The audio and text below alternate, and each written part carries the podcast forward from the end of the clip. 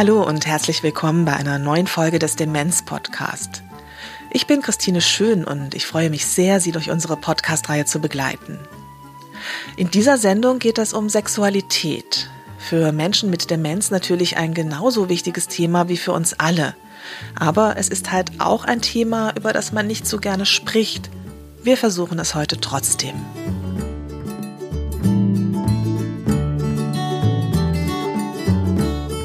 Der Podcast wird freundlicherweise gefördert von der IKK Südwest und der Veronika Stiftung. Er wird präsentiert vom Methoch 2 Verlag, der sich hier mit einer kleinen Werbung vorstellt.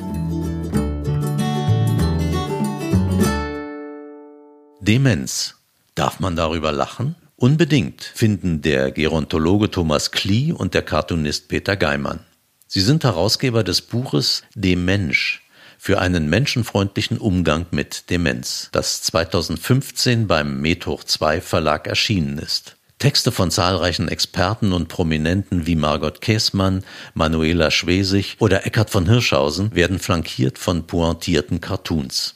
Ein zutiefst lebensbejahendes Buch und ein Appell an uns alle für einen menschenfreundlichen Umgang mit Demenz.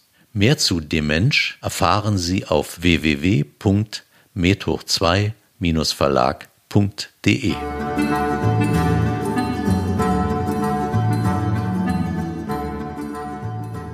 Sexualität ist ja eigentlich etwas Schönes, aber reden tun wir meist nicht so gerne darüber. Ähnlich ist es beim Thema Alter. Da will auch niemand so recht darüber sprechen und über Demenz sowieso nicht. Sie merken, wir haben uns ganz schön was vorgenommen. Erstmal, warum diese Sprachlosigkeit? Das Bedürfnis nach Nähe haben wir doch alle und es ist ein ganz wichtiger und natürlicher Teil unseres Lebens. Die Weltgesundheitsorganisation definierte schon vor einigen Jahren Sexualität als zentralen und lebenslang wirksamen Aspekt des menschlichen Lebens. Und sagt, dass sie viel mehr als Erotik oder sexuelle Handlungen umfasst. Es ist ein Grundbedürfnis aller Menschen, von der Geburt bis zum Lebensende. Ein Grundbedürfnis wie Essen, Trinken und Schlafen. Und gerade die letzten drei sind in der Pflege sehr wichtig. Warum wird also das Thema Sexualität nicht berücksichtigt? Und woher kommt unsere Scheu, darüber zu sprechen, gerade im Hinblick auf Alter und Demenz? Und wie kriegen wir das hin? Fragen über Fragen und ein ganz schönes Vorhaben für diese Folge des Demenz-Podcasts. Aber wunderbarerweise haben wir ja tolle Unterstützung durch Expertinnen und Experten. Wir fangen mal mit Peter Offermanns an. Der examinierte Krankenpfleger und Diplompflegewirt hat 25 Jahre Erfahrung in der Pflege von alten Menschen. Er ist zurzeit für die Personalentwicklung und das Qualitätsmanagement in einer Hauskrankenpflege in Berlin verantwortlich. Herr Offermanns hat seine eigene Theorie, warum das Thema eher vermieden wird. In der Pflege wie in der Gesellschaft. Das haben wir immer ausgeblendet, weil es zu kompliziert ist, darüber nachzudenken und weil es Dinge berührt, über die man gar nicht nachdenken will. Äh, gerade bei alten Menschen habe ich dann vielleicht eine Fantasie, die dann nicht mehr schön ist. Und als Pflegekraft heißt das ja auch, dass ich mich mit der Sexualität meiner Eltern oder der Elterngeneration auseinandersetzen muss. Und das will ich nicht. Ich weiß, dass ich da bin, aber ich will nicht wissen, wie ich entstanden bin. Das sind Dinge, die klammer ich aus. Und ich glaube, das geht jedem so. Und da sind wir in der Pflege ja jetzt nicht anders. Pflege von Menschen bedeutet immer auch Berührung. Das ist oftmals ein schmaler Grat zwischen Distanzlosigkeit und Nähe. Ich fasse Menschen da an, wo sonst nie jemand anfasst. Das ist schwierig. Pflegekräfte müssen sich eigentlich permanent damit auseinandersetzen, wo fängt Distanzlosigkeit an und wo fängt Nähe an. Und Nähe ist erlaubt, Distanzlosigkeit nicht. Bei Menschen, die nicht dementiell er erkrankt sind, kann ich erklären, da kann ich drüber reden, ich kann um Erlaubnis bitten und das wird in der Regel auch verstanden. Bei Menschen, die dementiell erkrankt sind, muss ich auch darüber reden. Ich muss auch um Erlaubnis bitten, selbst wenn gar nicht mehr verstanden wird, was will der oder die denn da von mir, aber ich frage trotzdem nach. Ähm, und trotzdem können Berührungen sexuell interpretiert werden und quasi eine Aufforderung darstellen, jetzt doch mal sexuell aktiv rüberzugreifen. Herr Offermanns hat seine eigenen Strategien für solche Situationen gefunden. Der Handschuh ist wirklich gut, weil es eine gewisse Distanz schafft. Und ähm, so eine Strategie, die fand ich immer hilfreich, gerade bei der Körperpflege, noch mehr bei der Intimpflege, ist, ich rede über unverfängliche Dinge. Und das kann das Wetter sein, das kann das Mittagessen sein, das kann aber auch mein Kinoerlebnis sein, ähm, ich versuche den betroffenen Menschen, dem diese Handlung oft unsagbar peinlich ist, ich versuche diese Peinlichkeit zu nehmen, indem ich über ganz normale Dinge rede. Über meinen Alltag zum Beispiel. Das hat den Vorteil, und das habe ich auch bei demenziell erkrankten Menschen festgestellt, wenn ich einen Menschen mit einbeziehe in zum Beispiel meinen Alltag, das ist dann wie ähm, jemandem zu sagen, du bist so wertvoll, deshalb kann ich dir das erzählen. Und das ist ja etwas, was demenziell erkrankte Menschen ganz oft gar nicht mehr zu hören kriegen. Die leben ja in einer Welt, in der alles, was Pflege angeht, ganz funktional abläuft. Selbst die Berührung ist funktional. Das ist ja in der Regel, sage ich mal, nichts mehr Schönes. Christian Müller-Hergel ist examinierter Altenpfleger und Diplomtheologe. Er ist wissenschaftlicher Mitarbeiter am Dialogzentrum Demenz der Universität Witten-Herdecke und an der Hochschule Osnabrück. Ich habe mich riesig gefreut, ihn zu treffen, denn er hat durch seine Arbeit maßgeblichen Anteil daran, dass sich im Umgang mit Menschen mit Demenz einiges verändert hat. Herrn Müller-Hergel habe ich auf einer sehr spannenden Tagung zum Thema Demenz und Sexualität kennengelernt, wo er einen Vortrag zum Thema Alter und Sexualität gehalten hat. Passt für die meisten Menschen nicht so recht zusammen. Ein knutschendes älteres Paar im Park würde schon auffallen. Und wenn auf der Wiese neben so 20-Jährigen auch 70-Jährige legen und äh, er sich über sie beugt und sie knutscht und die das Gebiss daneben liegen haben, ja, da würde äh, den anderen Parkbesuchern, das würde denen schon auffallen. Also da ist immer noch so dieses gesellschaftliche Klima, dass die Jungen das dürfen und die Alten das nicht. Dabei ist es gerade für Menschen mit Demenz so unendlich wichtig, dass sie mit einer Berührung als ganzer Mensch anerkannt werden. Wir werden geboren in Berührung und wir bleiben in Berührung. Und Menschen, die quasi nicht in Berührung sind, die nehmen in irgendeiner Weise Schaden an ihrer Seele. Ja, also ich denke so diese, dieser Kontakt von Haut, das Zusammensein, das enge Zusammensein mit einem anderen Menschen, das ist einfach äh, etwas, das, das brauchen wir. Wir sind Herdentiere und brauchen diese Art von Austausch für unsere seelische Gesundheit. Und ich denke gerade im Alter und dann auch noch in der Demenz, wenn einen die, die Kräfte verlassen und das Trostbedürfnis größer wird, ja, weil man ja auch mit den ganzen Verlusten, mit der Einsamkeit, mit dem Partnerverlust, Verlust, mit der Entfremdung von Kindern, mit dem geringeren Geld, mit den sich einschränkenden Lebensmöglichkeiten. Da ist doch im Grunde genommen dieser körperliche Trost einer der wenigen Dinge, die es mir helfen, auch weiterzumachen. Dass dieses Bedürfnis gerade für Menschen mit Demenz so existenziell ist, war einer der Gründe, warum Helga Schneider-Schelte von der Deutschen Alzheimer Gesellschaft die Tagung Demenz und Sexualität organisiert hat. Bei Menschen mit Demenz wird Sexualität eher offensichtlich, weil sie sich nicht mehr kontrollieren können. Und äh, in der Regel wird Sexualität immer gleichgesetzt mit Geschlechtsverkehr. Sexualität ist viel mehr. Sexualität ist das Bedürfnis nach Nähe. Das Sexualität bedeutet auch, jemanden ganz nahe zu sein. Also es ist viel weiter gefasst. Es kann sein streicheln, das kann sein, dass jemand wirklich im Kontakt ist mit einer anderen Person. Und das brauchen wir alle. Ob wir gesund sind oder krank sind, wir haben das Bedürfnis, Menschen nahe zu sein, einigen wenigen auch intim zu sein, Nähe zu spüren, zu kuscheln, gestreichelt zu werden, Körperkontakt zu haben. Und wenn jemand eine Demenz hat, dann geht das nicht verloren, sondern das bleibt. Eher wird es sogar stärker, weil wenn Menschen sehr verloren sind, brauchen sie Halt, brauchen sie Kontakt, brauchen sie Nähe. Auch zu Hause ist das natürlich so. Dr. Ingo Kielimann leitet die Gedächtnissprechstunde des Deutschen Zentrums für neurodegenerative Erkrankungen und der Universitätsmedizin in Rostock. Er hat täglich mit Menschen mit Demenz und ihren Angehörigen zu tun und kennt die Probleme, die durch die Erkrankung in der Partnerschaft auftauchen können. Na, man verliebt sich irgendwann in einen Menschen und man wird gemeinsam alt im Idealfall. Und das Altwerden bedeutet so oder so ja schon, dass man sich verändert, aber in kleinen Schritten, so dass es häufig eigentlich gut geht und sozusagen man in der Ehe eben gemeinsam alt werden kann.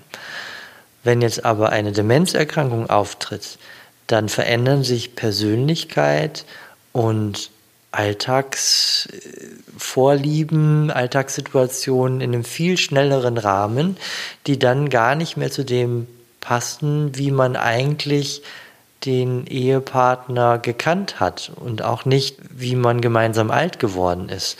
Und dann entstehen tatsächlich Konflikte untereinander, aber auch mit einem selber. Häufig ist es so, dass Sexualität irgendwann ähm, sich verändert, also eher vielleicht mit Zärtlichkeit zu beschreiben ist und äh, das ist etwas, was dann auch eine stille Vereinbarung zwischen beiden ist. Also ich glaube, es gibt selten Paare, die mit 60 sich zusammensetzen und sagen so, nee, ähm, den sexuellen Akt, den lassen wir jetzt mal sein.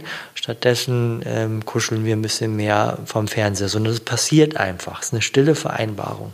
Und stille Vereinbarungen sind etwas, die eben wenn jemand an Demenz erkrankt, plötzlich aufgebrochen werden, weil sie nicht mehr von der erkrankten Seite eingehalten werden. Sie werden halt nicht mehr erinnert, dass es diese Vereinbarung gibt. Und dann kann es durchaus sein, dass äh, unerwartet von einer Seite sexuelle Gelüste entweder herangetragen werden oder auch einfach aktiv dann tatsächlich eingefordert werden, die dann durchaus erschreckend sein können, weil man da nicht mit rechnet und auch nicht weiß, wie man in dem Moment damit umgehen sollte. Der erste Schritt wäre in jedem Fall einfach immer darauf hinzuweisen, dass man das jetzt vielleicht nicht will. Und dadurch, dass es ja eine Gedächtnisstörung ist, kann das natürlich sein, dass man das dann jeden Abend wiederholen muss. Wenn das dadurch dann aber reguliert ist, ist es was, womit man vielleicht noch umgehen kann. Wichtig also, eindeutig sein, klare Worte finden, Grenzen setzen. Es kann auch passieren, dass eine Tochter oder ein Sohn vom Vater oder der Mutter mit Demenz sexuell angefasst wird. Vielleicht sieht er oder sie dem Ehepartner in jungen Jahren ähnlich. Das kann zutiefst verstören. Frau Schneider-Schelte bekommt in ihrer Arbeit immer wieder von solchen Situationen berichtet. Also ich kenne so einen ähnlichen Fall, eine Tochter, die ihren Vater pflegt und beim Waschen kann es passieren, es, äh, der Intimbereich wird berührt und äh, das ist für Angehörige erstmal ein Schock, wenn sie das erleben, weil das ist der Vater, die Mutter und nicht Sexualobjekt. Wichtig ist dann, dass Angehörige oder jetzt die Tochter oder auch der Sohn sich überlegt, ähm, will ich diese Intimpflege machen, diese Grundpflege, oder gebe ich das ab, weil es meine eigenen Grenzen berührt? Manchmal ist es tatsächlich so, wir wissen das von der Demenz, dass Personen nicht mehr erkannt werden, dass die Tochter nicht als Tochter erkannt wird, der Sohn nicht als Sohn erkannt wird. Von daher ist es immer auch wichtig, wenn ich der Mutter, dem Vater begegne, zu sagen, ich bin Klaus, ich bin Anna, ich bin die Tochter, ich bin der Sohn. Also sich nochmal ganz klar auch die, die Rolle oder die Beziehung auch nochmal zu deuten. Wichtig ist, dass Angehörige ganz klar die Grenzen setzen und vielleicht auch mal in den Arm zu nehmen, aber deutlich zu machen, du bist meine Mutter, ich hab dich lieb. Und da zu gucken, was kann ich machen und was nicht. Und da auch sehr gut auf die eigenen Grenzen achten. Grenzen setzen, auf die eigenen Grenzen achten, das ist auch bei Ehepartnerinnen und Ehepartnern wichtig. Hier verändern sich die Rollen mit der Erkrankung massiv und das macht eine gelebte Sexualität nicht einfach. Ich bin Ehefrau und bleibe Ehefrau und gleichzeitig bin ich Pflegefachfrau. Und diese Rollen zusammenzubringen, ist schwierig. Und es hängt natürlich auch davon ab, äh, wie war vorher die Sexualität. Wenn ich eine gut gelebte Sexualität habe und mein Mann das auch noch erwidert, beziehungsweise es auf eine andere Ebene gehoben wird, dass wir kuscheln, dass wir Nähe spüren, geht es vielleicht, beide Rollen zusammenzubringen.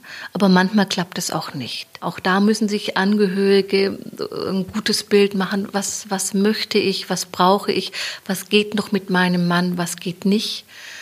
Manche Angehörige entscheiden sich dann, weil sie es für sich nicht mehr übereinander kriegen, dass sie aus dem gemeinsamen Schlafzimmer ausziehen, dass sie sich auch schützen, gucken, wo sind ihre Grenzen, wo sind ihre Möglichkeiten da gibt es keine einfachen Antworten. Es ist wichtig, dass Angehörige sich ihre Bedürfnisse auch klar werden, dass Angehörige auch mit anderen darüber reden, äh, sich austauschen, welche Lösungen, welche Möglichkeiten gibt es denn für mich, teilweise auch versuchen, mit ihrem Partner darüber zu reden, äh, auf eine einfache Art und Weise und gucken, wie sie es verändern können, wie es noch für sie passt. Also die Sexualität verändert sich.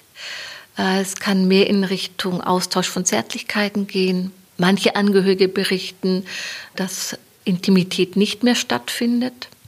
Es ist sehr, sehr unterschiedlich, aber kein einfaches Thema. Als ich begann, mich mit dem Thema zu beschäftigen, davon zu erzählen, da kam ganz oft schnell die Frage auf, ob es da hauptsächlich um Enthemmung geht, also um übergriffiges Verhalten. Das kann vorkommen, ist aber eigentlich gar nicht so sehr das Problem. In der Regel ist es nicht so. Es sind viele Menschen mit Demenz, die sich eher zurückziehen. Da wäre es sogar wichtig, dass sie ihre Bedürfnisse nach Nähe, nach Intimität, also nach, nach Kuscheln, dass sie das auch zeigen dürfen, dass sie auch mal in den Arm genommen werden. Das ist viel mehr der Punkt. Die anderen Fälle bleiben uns im Gedächtnis. Bei frontotemporaler Demenz kann das auch passieren, dass eine enthemmte Sexualität gezeigt wird, aber es sind wirklich eher die Ausnahmen als die Regeln. Und auch da müssen wir einen Umgang finden, dass wir die Menschen dafür nicht bestrafen, sondern es ist die Krankheit, die in dieses Gefühl für Nähe und Distanz nimmt und äh, respektvoll Grenzen setzen respektvoll, das ist mir wichtig, dass ich den anderen mit seinen Bedürfnissen eben nicht, nicht bestrafen will, nicht abschätzend beurteile, sondern im Kontakt bleibe oder auch dann mal aus dem Raum gehe, um mich zu schützen und dann zu einem späteren Zeitpunkt wiederkomme nicht darüber zu reden oder sexuelle Bedürfnisse zum Beispiel von Angehörigen einfach nicht anzuerkennen, das kann auch richtig ins Unglück führen. Herr Offermanns hat eine eigentlich schöne Liebesgeschichte erlebt. Ja, also da kam ein Ehepaar, die kamen gemeinsam in eine Wohngemeinschaft. Also die Ehe war scheinbar nicht so ganz glücklich nach 60 Jahren. Und in dieser Wohngemeinschaft wohnten Menschen unterschiedlichster Herkunft und unterschiedlichster Sprachen. Und man hatte die gemeinsame Sprache, das wäre ja hier Deutsch gewesen, hatten viele vergessen und sprachen wieder in ihren Muttersprachen. Und das war auch hier der Fall, dass sich die besagte Dame mit einem Herrn anfreundete und keiner sprach die Sprache des anderen und verstand auch nicht die Sprache des anderen und trotzdem kamen die ganz toll zurecht. Ja, die saßen da und unterhielten sich und lachten und hielten Händchen. Das war wirklich eine ganz große Freude. Und irgendwann kam der Nachtdienst und kam ganz aufgeregt zu mir und war ganz entsetzt, dass besagter Herr in das Zimmer der Dame verschwunden war und die ganze Nacht und ähm, sie war entsetzt und das will sie gar nicht unterstützen und hier, das geht gar nicht und ähm, ja, und dann ging in dem Moment ging wirklich die Tür auf. Sie kam raus, ganz glücklich lächelnd und sagte, dieses Hotel muss ich meinen Freundinnen weiterempfehlen. Und das war für mich irgendwie die Bestätigung, Mensch, wie toll, Den Sohn habe ich unterrichtet nach einiger Zeit, weil der der offizielle Betreuer seiner Mutter oder seiner Eltern war. Der war ganz entsetzt, weil für ihn war ganz klar, da hat eine Vergewaltigung stattgefunden und er konnte das nicht für sich ähm, in eine Reihe kriegen, dass seine Mutter freiwillig ihre Sexualität noch auslebt. Und der hat dann auch beide aus der Wohngemeinschaft rausgeholt. Das war dann leider Gottes das Ergebnis. Das ist schade, aber ist dann so. Also, wenn wir uns einig sind, dass es Menschen mit Demenz, unseren An- und Zugehörigen gut gehen soll, dann müssen wir ran an diese Nichtkommunikation. Da sind andere Länder schon weiter, weiß der Wissenschaftler Christian Müller-Hergel. In Schottland ist es ein Qualitätsmerkmal von Heimen, sexualfreundlich zu sein. Und das bedeutet unter anderem auch, dass man breitere Betten hat, dass man sich auch da zu zweit hinlegen kann, dass man auch für Menschen, wo man das weiß, vielleicht das Zimmer entsprechend auch ausstattet und dekoriert. Wenn bei einem Menschen mit Demenz das Bedürfnis nach Nähe und Sexualität da ist, der Ehepartner oder die Ehepartnerin aber keine Sexualität mehr möchte, gibt es auch die Möglichkeit, eine sogenannte Sexualassistentin oder einen Sexualassistenten einzuschalten. Ein echt heikles Thema, aber ich hatte mir ja vorgenommen, offen zu reden und auch eigene Tabus zu überwinden. Es sind schwierige Fragen, die nicht so einfach zu beantworten sind. Auch Angehörige müssen sich fragen lassen, ob sie die sexuellen Bedürfnisse des Ehepartners komplett unterbinden dürfen. Also die Bedürfnisse, die Gefühle sind ja da. Ich finde es keine Lösung, dann diese Bedürfnisse mit Medikamenten wegzumachen, sondern es braucht auch Lösungen, die respektvoll der Person gegenüber. Und ich habe volles Verständnis, wenn die Ehefrau sagt, ich kann das nicht mehr, ich kann mit dieser Sexualität nicht mehr umgehen. Aber das heißt ja trotzdem, dass das Bedürfnis da ist. Es ist, sind Ausnahmen, es sind wirkliche Ausnahmen. Aber in diesen Ausnahmen können Sexualassistenten die Situation entspannen.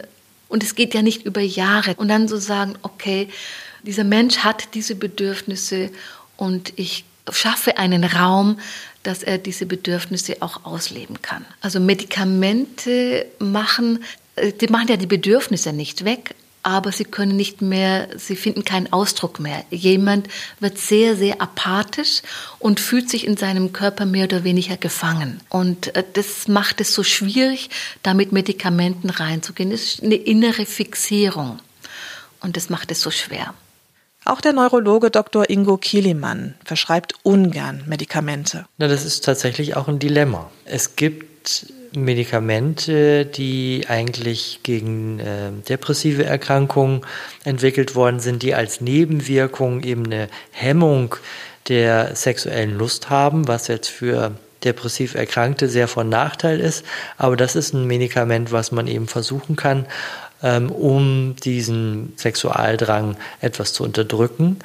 Und wenn das aber dann nicht reicht, dann wird es natürlich umso schwieriger, weil irgendwann bleibt als medikamentöse Option nur noch die Sedierung. Ja, das heißt, ich nehme dämpfende Medikamente und damit bewirke ich aber tatsächlich auch, dass nicht nur der sexuelle ähm, Reiz da genommen ist, sondern dass die gesamte Aktivität ähm, gehemmt wird, sodass man das eigentlich eher schweren Herzens ähm, verschreibt.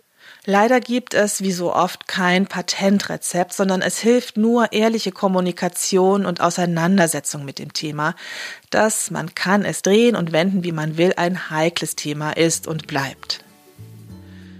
Liebe An- und Zugehörige von Menschen mit Demenz, ich hoffe, dass wir Ihnen mit dieser Sendung ein paar Anregungen gegeben haben, wie Sie mit dem Thema umgehen können. Auf der Seite www.demenz-podcast.de finden Sie unter dieser Sendung weiterführende Links. Im Anschluss an die Sendung wollen wir drei Angehörige zu Wort kommen lassen, die ihren eigenen Weg gefunden haben. Wenn wir in unseren Sendungen bestimmte Themen angehen sollen, dann schreiben Sie uns eine Mail an demenzpodcast.medhoch2-verlag.de. Wir freuen uns wirklich sehr über Ihre Vorschläge. Vielen Dank fürs Zuhören. Ich wünsche Ihnen alles Gute. Bis zum nächsten Mal. Tschüss, Ihre Christine Schön.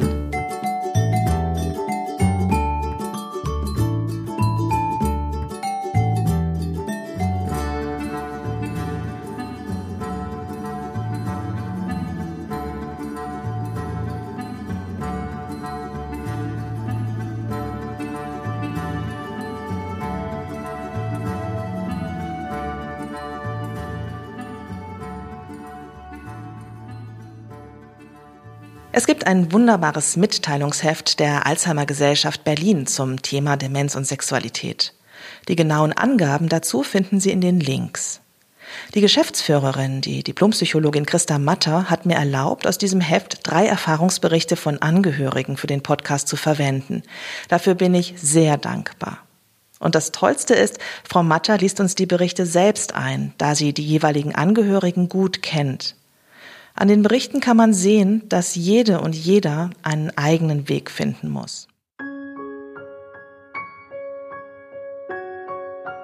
Bericht 1 Einige Bemerkungen zur Sexualität bei Erkrankung eines Partners an Demenz. Bei der Betrachtung der Sexualität sollte dies nicht losgelöst von Gefühlen, von Liebe, den Charaktereigenschaften, von der Biografie der beiden Partner und sicher noch anderen Parametern geschehen. Mit 20 bzw. 23 Jahren begannen unsere intimen Beziehungen. Wir haben drei Kinder, ich hatte zwei Fehlgeburten und eine Unterbrechung. Die Pille gab es erst, als ich auf die 40 zuschritt. Obwohl wir beide relativ aktiv im sexuellen Bereich waren, hat bei mir die Angst vor weiteren Schwangerschaften oft das Liebesleben überschattet. Ich bin in einem religiösen und kinderreichen Elternhaus aufgewachsen. Meine Mutter hat uns Mädchen klarzumachen versucht, dass die Frau dem Mann untertan ist und man seinen sexuellen Begehren stattzugeben hat. Auch wenn später weitere Erziehungseinflüsse wirksam wurden, so blieben doch bestimmte Auffassungen des Elternhauses verhaltensbestimmt. Mit 40 Jahren lag ich für einige Monate in einer Nervenklinik. Dort wurde mir verdeutlicht, dass ich von der Hand eines autoritären Vaters in die Hand eines autoritären Mannes übergeben worden bin und meine Verhaltensmuster sich in vielen Bereichen kaum geändert hatten. Auch wenn ich seit Beginn unserer Ehe immer berufstätig war und neben den Kindern meine beruflichen Studien und Abschlüsse zur Lehrerin und Diplompädagogin sowie auch die Aspirantur extern absolviert habe, verlief meine Emanzipation innerhalb der Familie sehr zögerlich. So verkraftete es mein Mann dann auch sehr schwer, als ich für einige Jahre an einer Lehrerbildungseinrichtung sein Direktor wurde. Als wir die Mitte 40 erreicht hatten, zogen wir von einer mecklenburgischen Kleinstadt in eine größere Stadt und bekamen die Möglichkeit, unseren beruflichen Tätigkeiten an verschiedenen Einrichtungen nachzugehen. Diese Trennung und die Pille führten zu einem Aufschwung in unserem Liebesleben insgesamt. Aber bestimmend und fordernd blieb mein Mann bis zum Beginn seiner Demenzkrankheit, die in seinem 74. Lebensjahr diagnostiziert wurde. Jetzt änderte sich in manchen Bereichen das Rollenverhalten. Optisch deutlich beim Autofahren, zögerlicher nach einigen Pannen seinerseits, zum Beispiel bei der Verwaltung der Finanzen und bei den Verhandlungen mit den Ämtern. Ich wurde offensichtlich und auch spürbar dominanter bei vielen Entscheidungen, mein Mann parallel triebhafter im sexuellen Miteinander. Diesen Widerspruch unterbrach eine Pilzerkrankung bei meinem Manne im genitalen Bereich, die sich über mehrere Wochen hinzog. Trotz meines Versprechens, dass wir nach Abheilen der Haut wieder miteinander schlafen werden, habe ich es danach nicht mehr vermocht, emotional nicht mehr vermocht. Es hat sich immer stärker ein Verhältnis von Betreuer und Betreutem, Pfleger und zu Pflegendem ausgebildet. So traten auch wiederholt Dinge im Tagesalltag auf, die hygienisch auch an ihm und durch ihn verursacht von mir zu lösen waren. Dieses Tun löste seinerseits aber auch Widerstände aus, unterstützt und kundgetan durch verbal unangenehme Attacken, die die Situation häufig belasteten und belasten. Ich bemühe mich dann, ruhig und sachlich zu bleiben, nahm und nehme lieber Sticheleien in Kauf, aber zu einem Miteinander im sexuellen Tun ist es seitdem nicht mehr gekommen. Das heißt natürlich nicht, dass uns nicht auch noch emotional Positives verbindet. Dinge, die ich schon auch zum Liebesleben rechne. Eng umschlungenes Tanzen bei Musik der 50er Jahre, Händchen halten, spazieren gehen, gute Nachtkuss, umarmen, streicheln und anderes mehr. Es hat sich halt vieles gewandelt. Bericht 2 Was Demenz mit der Liebe macht. Sex und Demenz, auf den ersten Blick passt das nicht zusammen. Aber endet der Wunsch nach Nähe und Sexualität mit der Diagnose Demenz? Erkrankte bleiben sexuelle Wesen genauso wie ihre pflegenden Partner. Auch wenn Demenzkranken und ihren Pflegenden solche Bedürfnisse meist nicht zugestanden werden. Sie sind aber da. Manchmal werden sie sogar sehr raumgreifend und können zu einer starken Belastung werden. Als mein Mann an frontotemporaler Demenz erkrankte, entwickelte er zunächst einen sehr starken Sexualtrieb. Über Monate habe ich mich seinen Bedürfnissen gefügt. Ich habe mich nicht getraut, ihn zurückzuweisen. Er tat mir einfach leid, weil er unheilbar krank war. Gut getan hat das unserer Ehe, die ohnehin schon seit langem am Kriseln war, nicht und mir selbst noch weniger. Es war Sex ohne Nähe, denn ein Hauptsymptom der frontotemporalen Demenz ist, dass die Erkrankten kaum noch zu Empathie fähig sind. Wie schlecht es mir mit dem lieblosen Sex ging, hat mein Mann weder registriert, noch hat es ihn interessiert, obwohl ich hinterher oft in Tränen ausgebrochen bin. Aber er war ja krank, so habe ich es ertragen. Doch irgendwann merkte ich, ich gehe kaputt, wenn ich das weiter über mich ergehen lasse. Ich bestand auf getrennten Schlafzimmern Oft Nein sagen musste ich dann nicht mehr, denn plötzlich verlor mein Mann das Interesse an Sex vollständig und ließ mich in Ruhe. Ein Bedürfnis nach menschlicher Nähe hatte er schon lange vorher nicht mehr gehabt. Wir saßen Abend für Abend schweigend nebeneinander auf dem Sofa, nicht nur, weil er durch die Aphasie starke Sprachschwierigkeiten hatte. Es war, als lebte er in einer eigenen Welt, zu der niemand einen Zugang hatte. Ich fühlte mich an diesen Abenden unendlich einsam und konnte mir nicht vorstellen, jahrelang so weiterzuleben. Ich war doch erst 46. Eine Freundin riet mir, ich sollte nicht nur die schwierige Gegenwart sehen, sondern lieber an die schöne Vergangenheit denken, die ich mit meinem Mann gehabt hatte. Diesen Rat fand ich in etwa so einfühlsam, wie einem Querschnittsgelähmten zu empfehlen, sich daran zu erinnern, wie schnell er früher rennen konnte. Ein anderer Freund war der Meinung, man könne auch ein trauriges Leben führen und ich solle mein Schicksal doch endlich annehmen. Muss ich ein trauriges Leben führen, weil mein Mann dement ist? Darf ich keine Liebe, keine Nähe, keine Sexualität mehr haben? Nein, darauf sollte niemand über Jahre verzichten müssen. Ich finde sogar, dass jemand, der einen dementen Menschen pflegt, ganz besonders viel Nähe, Glück und Sex haben sollte weil das Kraft gibt, den sehr fordernden Alltag zu bewältigen, weil Nähe emotional stark und ausgeglichen macht, weil nur jemand, der geliebt wird, Liebe geben kann, weil jeder Mensch das Recht und auch die Pflicht hat, glücklich zu sein, sich glücklich zu machen. Ein halbes Jahr nach der Trennung von meinem Mann, er lebte weiter in meiner Wohnung und wurde von mir gepflegt, habe ich mich verliebt. Diese Beziehung zu meinem Freund hat mir die Kraft gegeben, weiterzumachen, mich weiter um meinen Mann zu kümmern, weiter unsere beiden Kinder zu erziehen und Vollzeit arbeiten zu gehen. Inzwischen bin ich von meinem Mann geschieden. Er lebt bei seiner Familie.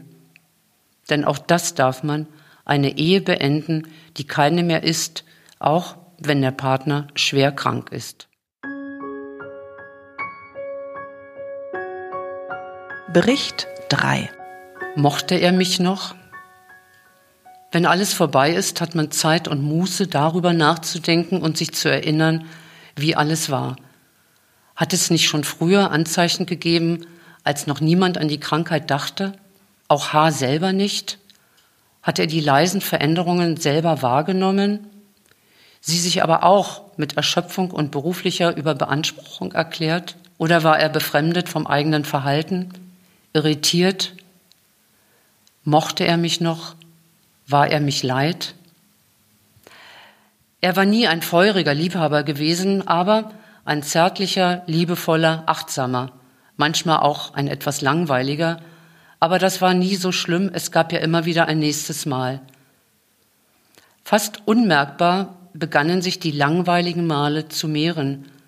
War es, weil wir nun schon fast 40 Jahre ein Paar waren, oder lag es an den beruflichen Schwierigkeiten, Enttäuschungen, Veränderungen? Für einen Menschen, der Stetigkeit liebte, sehr anstrengend. Ich nahm hin, dass diese Momente oder zärtlichen Stunden ihre Farbe verloren, war traurig, dachte, vielleicht ist das so mit den Jahren. Aber eines Morgens fiel er über mich her, war wie entfernt, ohne Rücksicht auf mich. Ich wusste nicht, wie mir geschah, es war unheimlich. So war es vorher noch nie, so gewaltsam, so wie mit letzter Kraft. Für mich war es wie ein Schock. Wie es für ihn war, weiß ich nicht, wir konnten nicht darüber sprechen. Es war das letzte Mal. Das tägliche Leben lief weiter wie bisher. Aber es gab seinerseits keine sexuelle Annäherung mehr. Vielleicht sandte auch ich nicht mehr die gewohnten Signale. Ich kann das heute nicht mehr genau unterscheiden. Heute will es mir so scheinen, als suchten wir von da an nicht mehr die Nähe zueinander. Etliche Monate danach wurden die Veränderungen im Verhalten von H. sichtbar. Es waren die ersten Anzeichen der Krankheit. Jetzt, wenn man zurückschauen kann, erkennt man es. Seine Abwehr gegen mich steigerte sich. Ich durfte ihn nicht mal mehr berühren.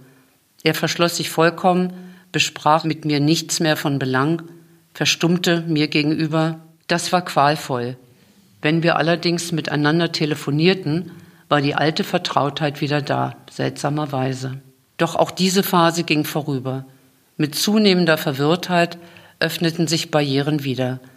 Wir konnten uns wieder umarmen, ich durfte ihn wieder anfassen, mich nahe zu ihm setzen, ihn küssen.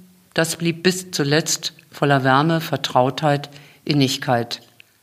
Geschlafen haben wir nie mehr miteinander, ich habe es aber auch nie mehr darauf angelegt.